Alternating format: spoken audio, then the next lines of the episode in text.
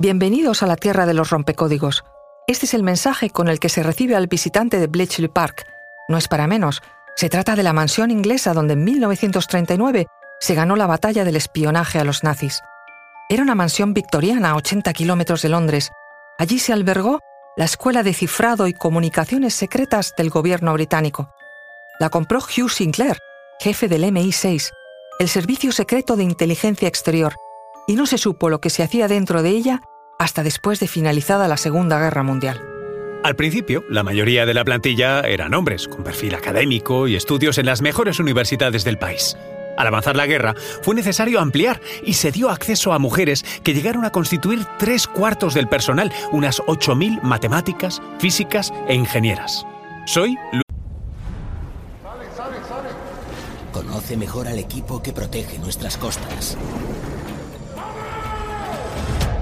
Alerta en el mar, el jueves a las 10 un nuevo episodio en National Geographic. Luis Quevedo, divulgador científico.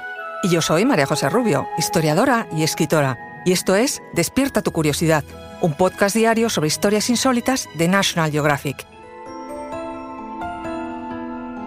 Y recuerda, más curiosidades en el canal de National Geographic y en Disney Plus. Como ocurriera en la NASA con las calculadoras humanas, casi todas las mujeres en este servicio de inteligencia británico no fueron muy bien recibidas inicialmente por sus colegas.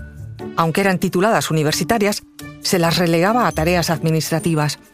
Sin embargo, Max Newman, matemático de Cambridge, desarrolló un método de criptoanálisis mediante las computadoras Colossus que requería de un equipo con 16 mujeres y 3 ingenieros que comenzaron rápidamente a dar resultados. Su objetivo era descifrar las comunicaciones alemanas. Se las conoció como las RENS, que aunque en inglés signifique cochinche o matraca, era también las siglas del Women's Royal Naval Service, una unidad creada en la Primera Guerra Mundial que en la Segunda fue clave.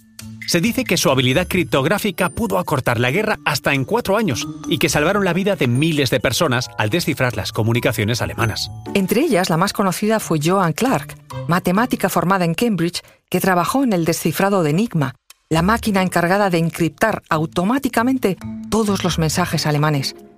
Patentada en 1923 por un civil alemán y adoptada por el ejército alemán para su uso militar, Enigma fue el gran tesoro de los nazis para proteger sus comunicaciones.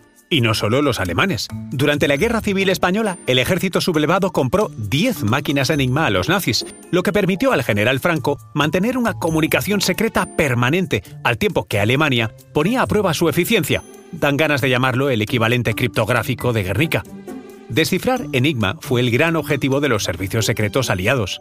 El esfuerzo empezó en 1939, cuando los polacos interceptaron una máquina Enigma enviada de Berlín a Varsovia y equivocadamente no protegida como equipaje diplomático. Fue un matemático polaco, Marian Rejewski, el que logró adelantar mucho en el criptoanálisis de Enigma y ante el peligro de la inminente invasión nazi, decidió compartir sus resultados con los servicios secretos franceses y británicos.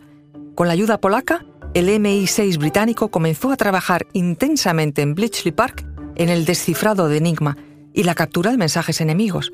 La tarea no fue fácil. El código de un día cambiaba para el siguiente. Finalmente, el singular equipo de matemáticos y criptógrafos británicos, entre ellos brillantes mujeres, dirigidos todos por el legendario Alan Turing, lo consiguió. Fue, sin duda, un factor esencial para ganar la guerra, aunque eso, claro, no se supo hasta mucho más tarde. Su gloria formaba parte del más absoluto secreto. Hay, por cierto, indicios de que se siguieron usando estas máquinas durante la Guerra Fría, aunque hacia 1970 los nuevos cifrados basados en computadoras dejaron a la famosa Enigma obsoleta. Un último dato. Se acaban de subastar en Londres dos ejemplares de la máquina Enigma, construidas en Alemania entre 1938 y 1942. Se ha pagado por ellas 126.000 euros por una y 137.000 euros por la otra. Se demuestra que Enigma no deja de interesar.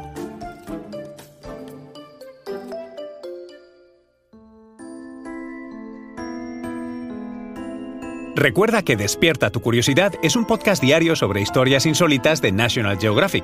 Disfruta de más curiosidades en el canal de National Geographic y en Disney Plus. No olvides suscribirte al podcast y darle al like si has disfrutado con nuestras historias.